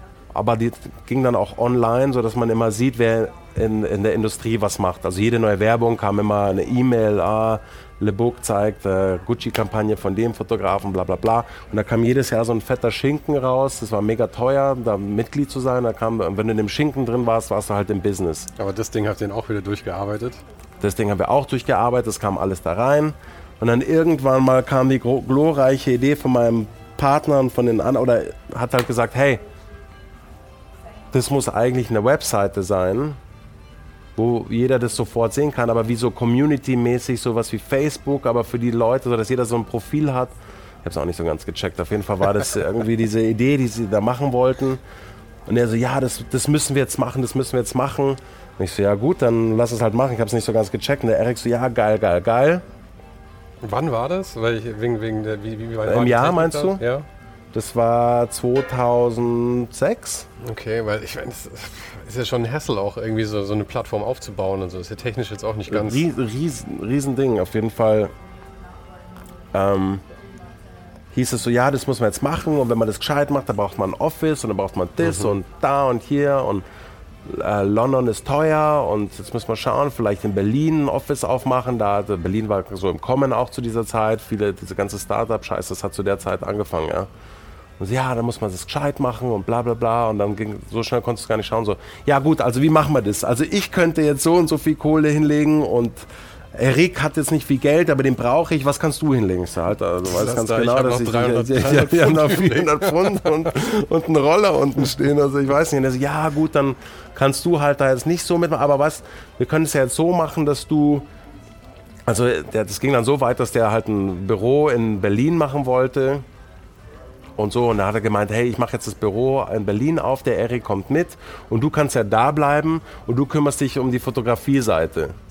Ja, okay, gut, blieb ja nichts anderes übrig. Ich habe mir gedacht, okay, vielleicht verpasse ich jetzt hier das Mega-Schiff oder, mhm. oder whatever. Und zu der Zeit habe ich auch ähm, gerade eine Agentur gefunden, die war super lieb. Also habe ich, ich, ich habe echt alles gemacht. Ich habe ich hab diese Agentur gefunden, die uns super cool fand. Das war im alten David Hockney Studio, hat ein Typ, der eigentlich in der Formel 1 war hat, äh, hat, seine Frau war Fotografin, der hat dieses David Hockney Studio in South Kensington unten, so ein fettes Haus mit zwei Studios drin, alles vom Feinsten gemacht, Fotostudios drin, Agentur oben, äh, Restaurant, das war mega geil. Und mhm. da, da habe ich mich vorgestellt, die fanden uns mega cool, haben gesagt, okay, wir nehmen euch auf. Und ich habe halt versucht, da halt so die Jobs ähm, da mit denen an Land zu ziehen, in dem Moment, wo er halt sagte, er geht jetzt nach Berlin und macht jetzt dieses fette Ding und er war komplett blind. Ja, der hat gesagt, das muss jetzt sein. Ist mit ihm nach Berlin, wir haben es versucht, also der war eh schon Larifari und der mhm. hat halt immer gesagt, ja, er kommt zum Shooting und so, dann ist er zwei, dreimal nicht zum Shooting aufgetaucht. Und jedes Mal, wenn wir irgendwie ein Shooting hatten und Geld verdient haben, wo ich dachte, jetzt kommt was in meine Tasche, er muss ja dann gleich die teuersten Retuscheure nehmen. Weißt du, dem war halt Kohle scheißegal. Es war halt von ihm auch wieder ein bisschen rum asozial, weil er gesagt hat, der mal zu, wir sind für das Shooting hier 2000 Pfund bekommen ähm, wurde, äh, hätte er gleich 2500 Pfund für Retouching und für das und da und hier und den besten Make-up-Typen und ausgeben, wo ich gesagt hatte, hör mal zu, ich muss auch von irgendwas leben können. Das war natürlich auch einfach eine blöde Situation. Aber wenn du mehr Kohle gehabt hättest, wärst du vielleicht dabei gewesen, weil das war ja auch eine Art Investition ja, eigentlich klar. in die Qualität. Lange Rede, kurzer Sinn, der Typ hat über eine Million Euro Cashgeld von seinen Eltern verbrannt. Die Firma ging in den Arsch zwei Jahre später. wurde dreimal ausgeraubt in Berlin mit, mit, mit den teuersten Computern im Büro. War nur feiern, das ich ich will es eigentlich gar nicht. Aber du warst auf jeden Fall froh, dass du nicht involviert warst am Ende. Es war, es war so, es hat angefangen mit ihm ein Bett zu teilen in London mit drei Mitbewohnern. Dann ging es weiter zu, dass wir beide nur noch in der Wohnung gewohnt haben, mhm. während er sein Ding da in Berlin gemacht hat, bis zu, dass ich allein in der Wohnung war und dann nicht mehr mit ihm zusammengearbeitet habe, weil ich habe auch noch eine Agentur in LA gefunden für uns beide und der Agent, das muss ich ihm auch wieder anrechnen, George Perez, damals also meine Agentur in London hat mir gesagt, hör mal zu, wir sehen, wie, du, wie das ist. Du bist hier, arbeitest, du hast äh, dein Kollege, wir haben jetzt Shoots besorgt, der kam jetzt zweimal nicht zu dem Shooting, hat gemeint, der kommt, mach's alleine, du brauchst ihn nicht. Und ich dachte immer, ich brauche ihn, weil er war so in diesen ganzen Fashion und Dings und er kannte sich auch besser aus mit Lichtern, weil er bei, bei diesem Magazin, bei dem er damals gearbeitet hat, hat er sich mit Lichtern ausgekannt und so ein bisschen so ein technischer Typ. Und ich war halt null technisch, mich jetzt nie interessiert, so wie jetzt Licht hier. Ich habe einfach nur immer an das Image gedacht. Ich war eigentlich eher wie so ein Dokumentarfotograf, der halt immer geschaut hat, so, mhm. weißt du, ich meine. Und meine Fotos waren auch immer, die ich so auf, damals auf Facebook gepostet habe oder so, da gab es ja noch kein Instagram oder so, waren immer so lustige Fotos von Freunden, Farbe, hier, da und dann dann hat meine Agentur gesagt, hör mal zu, du kannst das alleine, du brauchst ihn nicht. Ich dachte, ja, vielleicht brauche ich ihn doch und so. Ich weiß nicht, wie ich das alleine machen soll. So, das war also so Kopfsache. Und damals saß ich dann noch mit meinem Agenten aus L.A., mit dem George Perez und der hat hier mir meine Fotos gesagt, ich halt so privat machen. Ich so, hey, das ist doch, das ist doch viel geiler, was du hier machst, diese, diese Sachen, also Leute, das ist Energie, das ist das, was, was Advertiser wollen und so. Und das, was dir also Fashion macht, ist ja schön, aber du bist einer von 10 Millionen. Und ich so, ja, aber das bin ja auch eigentlich nicht ich. Du siehst ja den Unterschied zwischen meinen Fotos und denen. Er so, ja, dann mach doch das weiter, was du hier machst. Mach's gescheit, aber lass doch diese, diese Modezeug weg. Das kann, das kann jeder, macht jeder und da gibt's bessere. Mhm. Ich so, ja, okay, hast du vielleicht recht. Und das war halt der knickende Punkt, wo ich dann gesagt habe, okay, fuck it. Hab mir eine Wohnung alleine in London geholt, hab mir eine andere Agentur besorgt. Und ähm, habe dann angefangen, alleine zu arbeiten. Und es ging dann eigentlich ganz gut, hat ganz langsam angefangen. Aber konntest du das dann aus laufenden Aufträgen, Aufträgen heraus finanzieren? Weil ich meine, eigene Wohnung in naja, London ist ja auch Ich habe, soll ich ja sagen, wie ich äh, hauptsächlich das alles finanziere? Ich habe mit Backgammon mein, mein Leben am Anfang mit finanziert. Backgammon? Ja, ja, ich habe richtig krass Backgammon gezockt. Ach, wir müssen mal Backgammon spielen. Das ist mein absolutes oh. Lieblingsspiel. Ja, Vielleicht kann ich sogar mithalten. Ich habe noch nie um Geld gespielt. Ich habe ich hab, ich hab so mein Leben finanziert, äh, zwei Jahre. Mit Fotografie und Backgammon. Und geil. ich sag dir ganz ehrlich, in welchen Kreisen wird ein Backgammon um Geld gespielt so? Nur unter Freunden. Nice. Backgammon und Poker. Poker war ich nicht so gut, da mhm. habe ich immer wieder ein bisschen Kohle verloren, aber Backgammon habe ich immer wieder das Geld reingeholt. Ich hatte zwei, drei Cash-Cows, die immer zocken wollten und dachten, die können mich besiegen und es ging dann halt immer so 200 Pfund am Abend und so halt von der Hand in den Mund. Ich bin mit dem Roller durch London gefahren, habe alles gemacht, es war eine super Zeit. So wie wenn Leute sagen, wenn sie was erreicht haben im Leben und sie sagen, dass es, dass es äh, die beste Zeit war, wo sie nichts hatten, das war eine geile Zeit. Mhm. Nicht, dass ich jetzt irgendwie reich bin und sage, es war toll, arm zu sein, aber es war einfach eine Zeit, mhm. wo du wirklich so auf Messers Schneide irgendwie hatte das was. ich konnte mir nicht alles leisten. Muss schauen, wo ich esse, äh, wie oft ich nach Hause fliege oder. Es bringt ja auch eine Wertschätzung mit sich, muss man auch sagen. Ja. Also wenn man genügend hat, so dass man nicht Hunger leiden muss, aber sich die Sachen halt schon noch bewusst aussuchen muss, finde ich, ist eigentlich eigentlich die beste Situation, in der man sein kann. Weil dann weißt du auch, wenn du dir dann was Geiles irgendwie gönnst, weißt du es richtig zu schätzen. Und jeder Bissen schmeckt dir richtig. Ja. Und du knallst dir nicht irgendwie vier Bier dabei rein und kriegst überhaupt nicht mit, was du isst oder ja. so. Das war auch die Zeit, London war die Zeit, die, die also diese Gleise für meine Zukunft gelegt hat, weil da habe ich die ganzen guten Kontakte gemacht mit, mit bekannten Leuten, mit, mit, mit, mit reichen Leuten, einfach Leute, die dir irgendwie weiterhelfen. Ein Kontakt zum anderen, das war so ein Schneeballsystem. Aber wie bist du, wie sind diese Kontakte zustande gekommen? Durch die Jobs dann tatsächlich oder durchs Backgammon oder durchs Nee, Backgammon nicht, aber so durch, durch, durch London ist es halt, das ist wie, du lernst die Leute einfach kennen, vom Party zu Event, Dings, dann machst du da ein Shooting, dann wirst du referiert, das geht halt schnell, ja. Und dann irgendwann mal dachte ich mir, okay, jetzt mache ich einen Move, weil wir hatten noch eine Wohnung in Los Angeles. Mein Vater habe ich gesagt, hey, jetzt habe ich irgendwie keine Lust mehr nach London, jetzt probiere ich mal LA. Da war auch meine Agentur mit dem George Perez und da habe ich auch gute Aufträge gehabt. Jetzt mache ich mal eine Veränderung. Ich habe keinen Bock mehr auf London. Wie zufrieden war dein Vater mit deinem Weg dann zu dem Zeitpunkt, nachdem er davor Mein Vater war, war, war zufrieden, aber der war so, der konnte es nicht er hat es mir nie gesagt, dass er stolz auf mich ist, aber man hat es halt immer gesehen, weil immer Freunde ankamen und so gesagt haben, ah, der ist mhm. stolz auf dich und mhm. das, weil dann habe ich auch angefangen, halt langsam dann auch so Celebrities und gute Sachen zu machen, so wo, wo man von reden kann und er hat irgendwie auch genossen, dass viele Leute gedacht haben, dass er mich dahin gebracht hat, was überhaupt nicht stimmt. Ich habe keinen einzigen Kontakt durch meinen Vater, nix. Er hätte mir auch gar nicht helfen können, weil der war Filmproduzent, hatte in der Modewelt oder in der Fotografie oder London schon mal gar nichts zu tun gehabt, aber er hat es irgendwie genossen, weil die Leute immer dachten, ja, sein Vater hat ihm Kontakte gegeben. Mhm. Oder Geld oder irgendwas. Ich hatte nichts. Mhm. Also seitdem ich aus England weg war mit 20, habe ich keinen Pfennig mehr von meinem Vater bekommen. Aber er, stand dann, dazu. aber er hat dir dann die Wohnung in, in L.A. überlassen, dass du da wohnen kannst. Ich konnte immer wohnen, wo er was hatte, konnte ich wohnen, aber ich habe halt kein Geld mehr. Ich hatte keine Kreditkarte. Ich habe Freunde, ich bin 42 in einem Monat. Ich habe Freunde, die kriegen immer noch von ihren Eltern die scheiß Miete gezahlt. Mhm. Wo ich mir denke, willst du mich verarschen? Wo ich mir denke, ja, hey, der ist ganz successful und so. Und dann sagt er, ja, neben seinem Vater zahlt er immer noch 5000 Euro Miete jeden Monat. Ich so, was? Das ist für mich, das ist für mich äh, krass. Schön, aber krass. Aber auf jeden Fall habe ich dann gesagt, ich ziehe nach LA. Aber dazwischen hatte ich schon gute Kontakte. Ich habe auch, ich habe damals den, den Fashion Editor von der italienischen Vogue, habe ich in, in, ähm, in Cannes auf den Filmfestspielen kennengelernt. Wer war das? Äh, Robert Rabensteiner, mit dem ich sehr viel zusammengearbeitet habe. Aber damals, als ich ihn kennengelernt habe, hat er gesagt so, ja, lass mal was machen und so. Ich bin bei der Vogue und das war die italienische Vogue. Da ich sagte, hey, unbedingt, was muss ich machen, bla bla bla. Mhm. Sag mir wie, und er sagt, ja, schick mir eine E-Mail, bla bla bla, ruf mich an, wir machen was. Habe ich ihm E-Mail geschickt, nie wieder das gehört. Ich so, okay, fuck, Penner. Da war ich noch in London. Dann wieder angerufen, nie rangegangen, nie rangegangen. Zehnmal angerufen. Ich so, hey, ich kann doch den Typen dann nicht mehr. Nur noch mal eine E-Mail geschickt, nix. War ein Arschloch, was für ein Penner. Habe nicht mehr dran gedacht. Und ich habe ihn zusammen mit einem anderen Kumpel von mir getroffen, der, mit dem, der in London gewohnt hat. Und dann, als ich nach L.A. gegangen bin, ein paar Monate später, rufen mir ein Kumpel an, ja, ich habe gerade wieder diesen Typen von der italienischen Vogue, der hat gemeint, du sollst dich bei ihm melden, du hast dich nicht gemeldet. Ich sage, Alter, der soll keine Scheiße labern, der Penner. Ich habe gestalkt. E-Mail, ich habe ihn gestalkt, ich habe alles geschrieben. Er so, ja, doch, ruf ihn doch mal an. Dann habe ich ihn nochmal angerufen. Er so, hey, wo bist du? Ich so, ja, ich bin in L.A. Und er so, ja, kannst du in Europa sein? Ich so, wie in Europa sein. Er so, ja, ich würde gerne eine Story mit dir machen. Also ich kann jetzt nicht gleich mit dir die Vogue, aber ich mache jetzt für so eine Website, die heißt Netta Porté. Äh, die haben so eine Männerversion, die wollen mit mir was machen. Das ist Mr. Porter. Das heißt, die haben sie gerade aufgebaut, Mr. Die haben sie, ich meine, sie sind ja heute auch unglaublich erfolgreich. Ja, ja, die war, das war gerade so am mhm. Anfang, ja. Ich meinte, hey, lass da für die was machen, so, ein, äh, so über Künstler in Venedig und so und fotografieren. Ich so, ja gut, bin ich dabei. In dem Moment praktisch, wo ich nach L.A. gezogen bin, hat es dann auf einmal dann mit ihm dreimal im Monat, dann ich gedacht, hey, ich kann nicht mehr in L.A. wohnen, weil jedes Mal, wenn du zurückfliegst, hast du eine Woche Jetlag bis zum Arsch und dann zu der Zeit hat auch noch mein Vater Krebs bekommen. Mhm. Ja, okay, jetzt muss ich zurück. Und dann ging irgendwie alles so schnell. Angefangen viel zu arbeiten mit ihm, dort, da, da, da. Dann ist mein Vater gestorben. Da habe ich gesagt, okay, also LA bringt jetzt mal gar nichts gerade. Jetzt muss ich hier sein, mich um Sachen kümmern.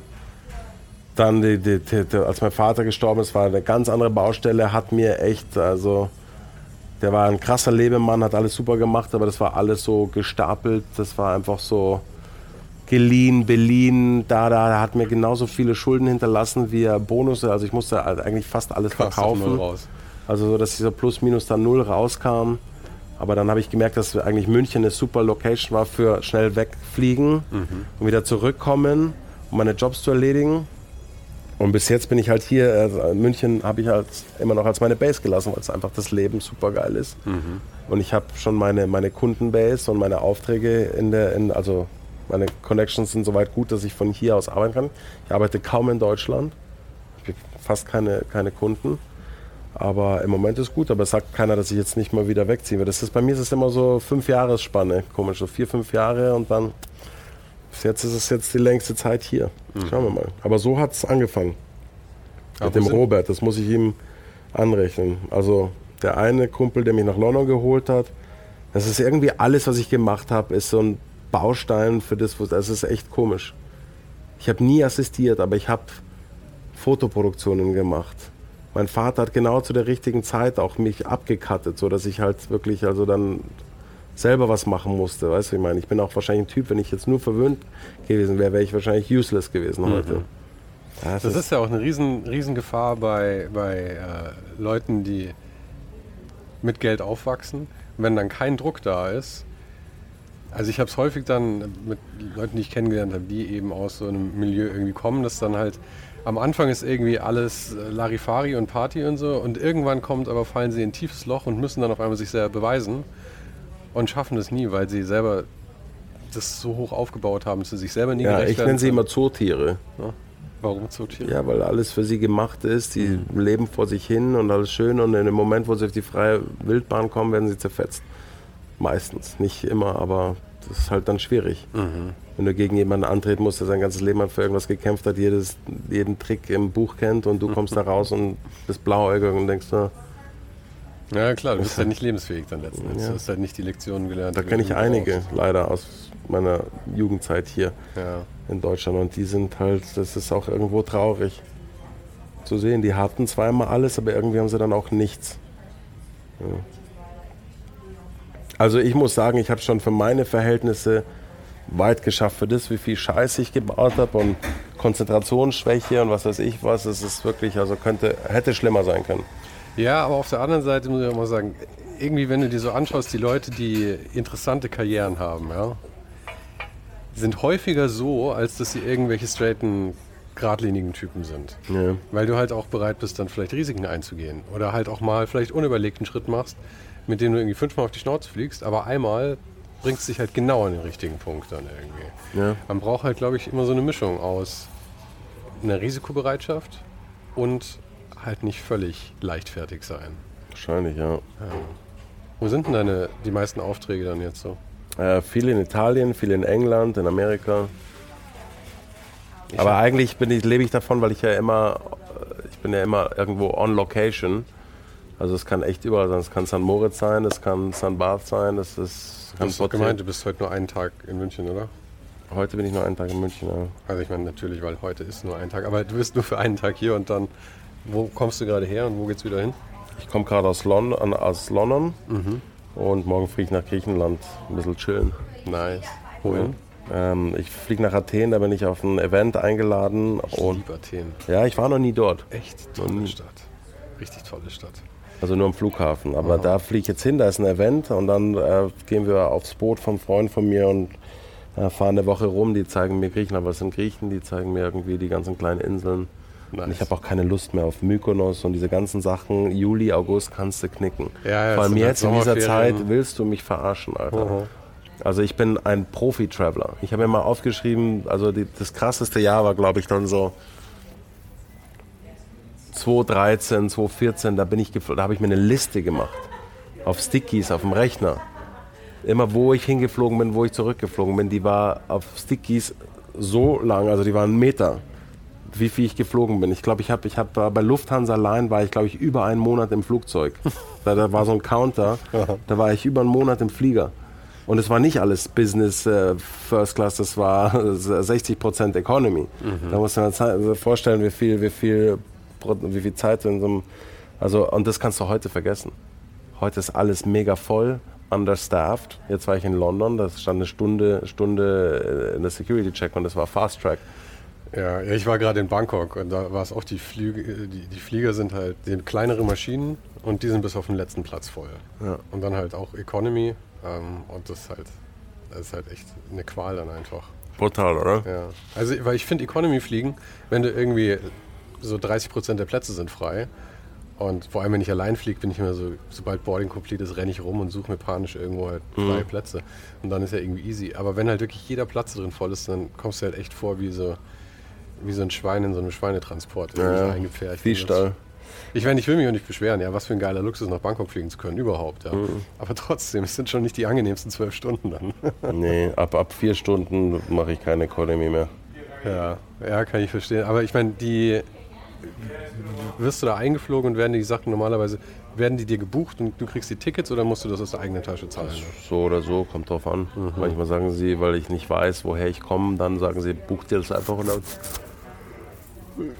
wird es verrechnet oder die buchen mir, kommt immer, es ist alles, es ist, jeder Job ist anders. Mhm. Und du schießt ja so Editorial? Ja, viel? Nicht, nicht so viel, aber ich habe früher viel, aber jetzt nicht mehr so viel. Kommt drauf an, ich will nicht Editorial mit Models. Also wenn dann mit interessanten Leuten, entweder ein Schauspieler oder ein Künstler, Musiker, whatever it is, kann auch ein Schriftsteller sein. Mhm. Das macht mir mehr Spaß. Mhm. Weil Models fotografieren erst meistens nicht so, wie gesagt, Fashion, Fashion ist nicht jetzt so mein Ding, meins ist eher Porträts.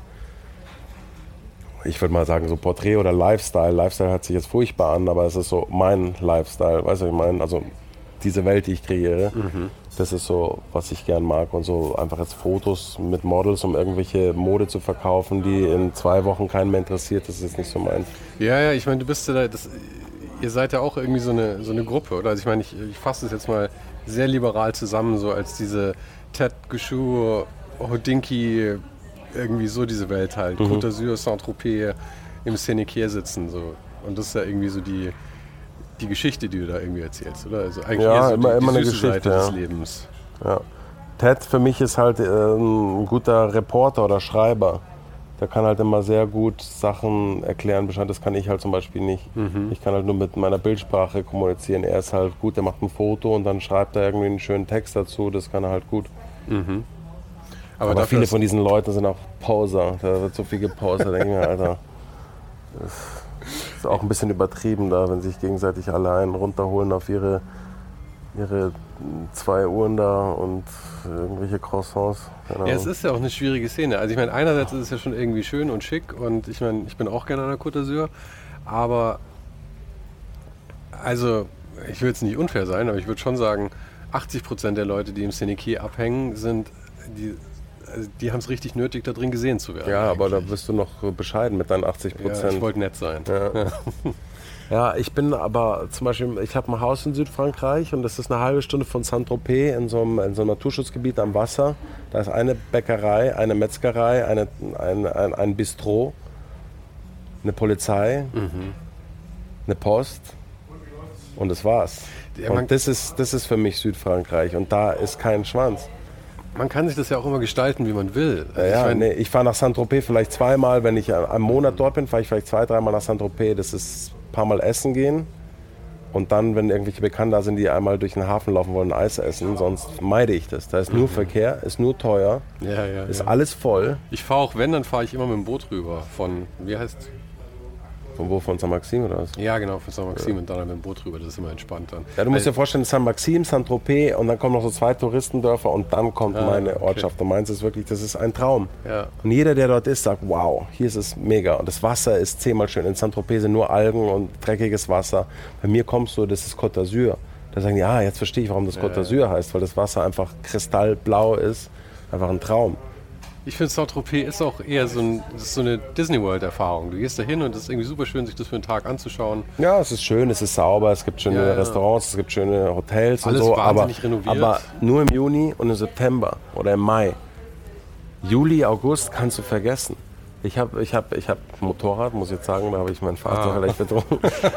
Aber das brauchst du. Das heißt, du musst den Range Rover wieder zurück. Ja, der ist schon lange im Arsch. der war schon im Arsch, als ich ihn bekommen habe. ähm, Ja, ich war jetzt äh, Mitte Juni, was ja eigentlich ein gechillter Monat ist, bin ich nach Saint-Tropez gefahren und auf dem Rückweg wäre ich nicht mit dem Motorrad gefahren, wäre ich schon eine Stunde im Stau gestanden. Mhm. Im Juni. Ich möchte nicht wissen, was Juli, August dort ist. Das ist absolute Hölle. Ja, ja, ja. Und was jetzt lustig ist, jetzt checken die Menschen langsam, dass Saint-Tropez nicht so geil ist. Und in diesem Dorf, wo ich bin, gibt es jetzt keine Immobilie mehr zu kaufen. Kein einziges Haus. Alles weg. Naja. Alles hat sich verdreifacht vom Preis. Und es weitet sich halt auch immer Weil es einfach der wahre Luxus ist, einfach seine Ruhe zu haben und die Natur zu haben und nicht so ein Scheiß. Naja. Und irgendwann mal checken es die Leute dann auch. Aber die ganze Gegend da unten hat sich auch wahnsinnig verändert. Ich meine, Nizza ist ja auch total aufgeräumt geworden in den ja. letzten zehn Jahren. Also mit ja. dem, dem, Bürgermeister unten und so. Die Eltern von meiner Freundin, weil der Vater hat ähm, vor 20 Jahren, glaube ich, eine Wohnung ersteigert in Nizza. Das war also ein völlig heruntergekommenes Loch in Le Ray oben. Aber dann halt nett hergerichtet, eine Einzimmerwohnung, mhm. winzig, aber halt siebter Stock, Blick runter bis aufs Meer. Und ich will nicht wissen, was das Ding heute wert ist. Und damals hat es halt für einen Apfel und ein Ei ersteigert. Ja. ja, es geht eh alles hoch. Aber ich sage einfach nur, der Luxus ist halt. Ja, jeder hat es anders. Der eine will im Senekier gesehen werden und mit seiner fetten Uhr da hocken und äh, mit einer super scharfen alten, die für ihn scharf ist, mit Gummititten in seinem C63 und ich sitze halt lieber in einem abgefuckten Golf 2 in der Badehose und lass mich vom Leben nicht stressen. Hast du einen Golf 2? Nee, aber was hatte ich mal dort, Aha. aber der ist kaputt gegangen, aber ich hole mir mal wieder einen. Ich glaube, mhm. ich bin jetzt langsam auf dem Golf 3 Trip, weil der schon wieder so geil ist. Ah, der Golf, der war, so richtig, der war so richtig hässlich, gell? Ja, aber der ist geil. Ja, ist 90er, halt ich liebe 90er. Vor allem der als Cabrio, der war, ja. der war richtig übel. Ja, aber hat halt so ein Retro-Ding. Ich meine, heute, die Dinger, man sieht die ja ganz anders. also Golf 2 Klassik kann jeder mittlerweile, ja. Super, Und so ein Golf 3 ist halt einfach schon wieder... Ja, ja. Ja, darauf habe ich halt mehr Lust, weißt du, ich meine, ich ich werde auch, glaube ich, alt. naja, aber ich glaube, es ist ja auch, man, man sucht sich ja auch immer die, die Sachen, die du davor gut fandest, wurden halt Mainstream. Ja? Also ich meine, den Range Rover hat halt ja, dann ja. jeder gefahren, ja. Und, dann sucht man sich ja auch immer so die etwas esoterischeren Sachen halt. Nicht irgendwie den ich bin, ich bin so, und deswegen bin ich auch immer, das hört sich jetzt blöd an, aber bin ich immer so mindestens drei Jahre dem Trend voraus in den Sachen. Mhm. Und deswegen ist eigentlich immer alles, was ich kaufe, dann geht's hoch. Mhm. Und dann muss ich es eigentlich gut verkaufen, was ich nicht, nicht kann. Gut verkaufen. Kannst aber, du nicht gut davon trennen nee, aber oder so, bist du schlecht im Verkaufen? Nee, trennen kann ich mich schon, aber ich schlecht im Verkaufen einfach. Mhm. Also ich wusste zum Beispiel, dass jetzt so dieser, ich habe ja, ich sammle ja Uhren und ich kaufe immer welche und verkaufe und kaufe eine bessere. Also ich steigere mich da hoch oder mit Autos mache ich es ja genauso. Ich mhm. kaufe ein Auto, fahre es, dann verkaufe ich es wieder gut und kaufe was Geileres und dann behält man immer so die Perlen. Aber jetzt zum Beispiel wusste ich, also ich hänge an nichts, das habe ich gelernt, nachdem, nachdem, nachdem, nachdem mein Vater gestorben ist und ich musste so viele Sachen verkaufen und machen, habe ich irgendwie gelernt, mich von Sachen zu trennen. Also ich bin jetzt nicht so krass besessen. Viele Leute sagen, ja, das ist so die Wohnung, wo du aufgewachsen bist, diese Fette da. Das ist nicht, nein, das ist nicht krass, weil ich habe eine andere Wohnung gekauft und die ist geil und das ist jetzt meine und ich habe keinen Stress. Bevor ich mich jetzt irgendwie beleihe und stresse, nein. Ja, und da habe ich gelernt abzugeben. Aber zum Beispiel wusste ich jetzt, dass einfach dieser Uhrenmarkt, der war einfach so überhitzt. Jetzt wäre eigentlich die perfekte Zeit gewesen zu verkaufen, habe es aber nicht gemacht. Und sitze halt jetzt da und sitze es jetzt aus. Ja gut, aber ich meine, du hast immer noch, glaube ich, jetzt hast du immer noch eine gute Chance eigentlich. Ja, ja, so weit ist er nicht runtergegangen. Nein, so weit nicht, aber ich hätte einfach, hätte, aber will ich auch nicht. Hätte, hätte. Aber ich habe ja auch wirklich auch immer die, die, die, die Uhren, die ich halt haben will. Aber irgendwie geht mir das Ganze mit diesen Uhren auch mega auf den Nuss da, diese ganze diese ganzen Leute haben wir ja gerade vorhin drüber geredet. Ja, es ist halt wieder dasselbe im Cynic hier. Du hast halt die Leute, der Großteil der Leute, die, die, sich für diese generell so Luxussachen interessieren, interessieren sich, glaube ich, halt nicht für die Sache selber, sondern halt für äh, das Image. Das ja, aber dieser Trend geht auch wieder weg von diesem ganzen Luxus-Scheiß. Das ist einfach, geht weg. Du musst nicht immer zeigen, wie, wie, wie viel du hast und so. Das ist auch peinlich einfach weg. Ich habe halt einfach Uhren gehabt, weil ich, weil ich mich dafür interessiere, weil es mir Spaß macht und weil es eine Leidenschaft ist und ich gerne sammle und anschaue. Ich habe auch immer gerne Uhr am Handgelenk gehabt. Mittlerweile habe ich ziehe keine mehr an, habe ich keinen Bock mehr drauf, weil das einfach, weil alle nur noch denken, dass du dir jetzt zeigen willst, was du hast. Das, darum ging es mir gar nicht. Damals, als ich die meine Uhren angezogen habe, hat keiner gecheckt, was es ist. Mhm. Jetzt weiß jeder, macht jeder gleich, ah, das ist die und die, ja, die kostet so und so viel. Aha. Okay. Ja, ist auch ein bisschen peinlich dann immer. Also ich meine, es wird wirklich peinlich dann für einen selber. Man muss ja auch irgendwie. das projiziert ja dann auch, was du für ein Mensch irgendwie bist. Also die, die unterstellen dir damit ja eigentlich. Ja, das, klar. das, Vor allem, die sind jetzt auch so geil teuer geworden, dass man sie nicht mehr anziehen kann. findest. Ja. Eine Uhr, die damals 5 gekostet hat, die kostet halt jetzt 25. Ja. Ja. Und ich meine, 5000 ist schon eine Menge Kohle, aber 25 steht halt in keinem Verhältnis mehr zu dem, was es eigentlich Und jetzt ist. überleg mal eine Uhr, die 50 gekostet hat, was die heute kostet. Mhm. Das ist so gefährlich. München geht noch. Alles ab Mailand kannst du keine Uhren mehr anziehen. Das hätte ich mich aber früher, glaube ich, schon auch nicht getraut. Weil ich Ja? meine, umso weiter du in den Süden kommst, umso häufiger hast du natürlich auch ein bisschen Kriminalität irgendwie. Also zum Beispiel, wenn ich nach Südfrankreich fahre, nehme ich gar nichts mehr mit. Da will ich auch gar nicht mehr den Stress haben. Aha. Das ist, da will ich einfach, da, da ist, bist du frei. Da, mit Badehose, wie gesagt, Badehose, Golf und äh, ab geht der Peter. Haben wir einen Tropic im Kofferraum, mehr brauchst du nicht. Und der, wo du morgen hinfliegst, was, ach nee, bist du in Urlaub jetzt Griechenland Ja. jetzt erstmal. Wie lang? Eine Woche wahrscheinlich. Und danach dann schon Jobs wieder. One-Way-Ticket. Echt? Ja, weil Okay, ich nicht weiß, von welchem Flughafen ich zurückfliege, wenn wir auf dem Boot sind. Und du hast wahrscheinlich immer One-Way-Tickets, oder? Weil du halt nicht, Nicht weißt, immer, aber immer öfter. Ja. Es wird ja so viel gecancelt mittlerweile, die ganzen Aha. Flüge und so. Es ist auf jeden Fall ein sehr, sehr interessanter Lifestyle, muss ich sagen. Ja. Also ich kann dir eine Sache sagen. Manchmal, ich habe nicht alles, was ich gerne hätte, aber ich habe alles, was ich brauche und bin mega happy. Und ich danke Gott jeden Tag für das, was ich habe. Ganz ehrlich, das muss man auch. Und die Sachen, die ich habe, um die kümmere ich mich auch krass gut. Das sagen die Leute immer so, hey, das ist schön zu sehen, dass du, weißt du, wie wir von diesen Zootieren geredet haben. Die kaufen sich eine Sache, weil sie denken, das ist geil und dann liegt sie in der Ecke und haben keinen Spaß dran. Das ist für mich das Traurigste, was es gibt. Und einfach so blasé, weißt du, das, ist, das erfüllt dich nicht, das ist scheiße. Ich kaufe mir irgendwas und dann putze ich es, hege ich, mache ich, mache ich, verbessere ich Schau, was man ma- besser machen kann oder nicht. Und dann wenn, sehe ich was anderes, dann verkaufe ich das wieder. Und die Freude bleibt einfach da, dieser Spleen. Das ist einfach das Geilste, was, was es gibt. Und ich, mir tut jeder Mensch leid, der sowas nicht hat. Das ist echt. Und ich bin wirklich froh, dass es, also Gesundheit über alles, aber dass man halt einfach happy ist. Und ich bin happy mit dem, was ich habe. Ja. Ich finde, das ist ein hervorragender Punkt, um dieses Gespräch zu beenden. Sehr Danke, dass es geklappt hat. Ja, das sehr war, gerne. War, war ein ziemlich, ziemlich viel hin und her irgendwie, dass das jetzt funktioniert Ja, hat. Ich war sehr froh, dass war es spontan geklappt hat. Ja, immer gerne. Jetzt habe ich halt gerade mal einen Tag hier, ne? Ah. Soll ich es abnehmen?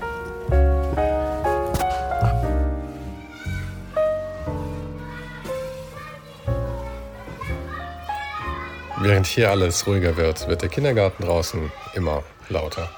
Aber wie jede Woche habe ich zum Ende dieser Folge noch drei Vorschläge für dich.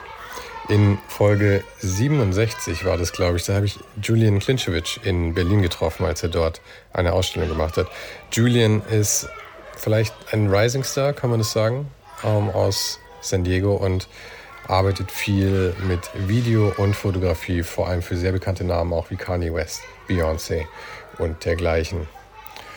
Jemand, der in einem ähnlichen Metier sich herumtreibt, würde ich jetzt mal sagen, ist Jonas Lindström. Den habe ich in Folge 72 getroffen. Und er wurde wirklich bekannt, glaube ich, mit dem Video, das er für Kendrick Lamar gemacht hat. Und dann war da noch jemand, der vielleicht thematisch auch dazu passt. Das ist David Fischer, der Gründer und Geschäftsführer von High Snobiety. Den habe ich in Folge 76 in Berlin getroffen und wir unterhielten uns unter anderem über den Launch der Moonswatch, die ja gerade rauskam, was thematisch wieder ganz gut zu Dylan passt. Nächste Woche bewegen wir uns mal wieder etwas mehr in der Designrichtung und ich spreche mit einem Schriftengestalter, der sich heute aber mehr um die geschäftliche Seite der Foundry kümmert, für die er nun arbeitet. Denkt dran, auch den Newsletter zu abonnieren. Da den, den gibt es jeden Donnerstag mit den Shownotes. Ich muss immer nachdenken, welcher Tag es eigentlich ist. Und am Sonntag gibt es immer fünf Tipps von einem Gast und mir. Den Link findest du auch hier in der Beschreibung natürlich. Vielen Dank fürs Zuhören, auch beim Kindergarten und für deinen Support. Und wir hören uns dann nächste Woche wieder.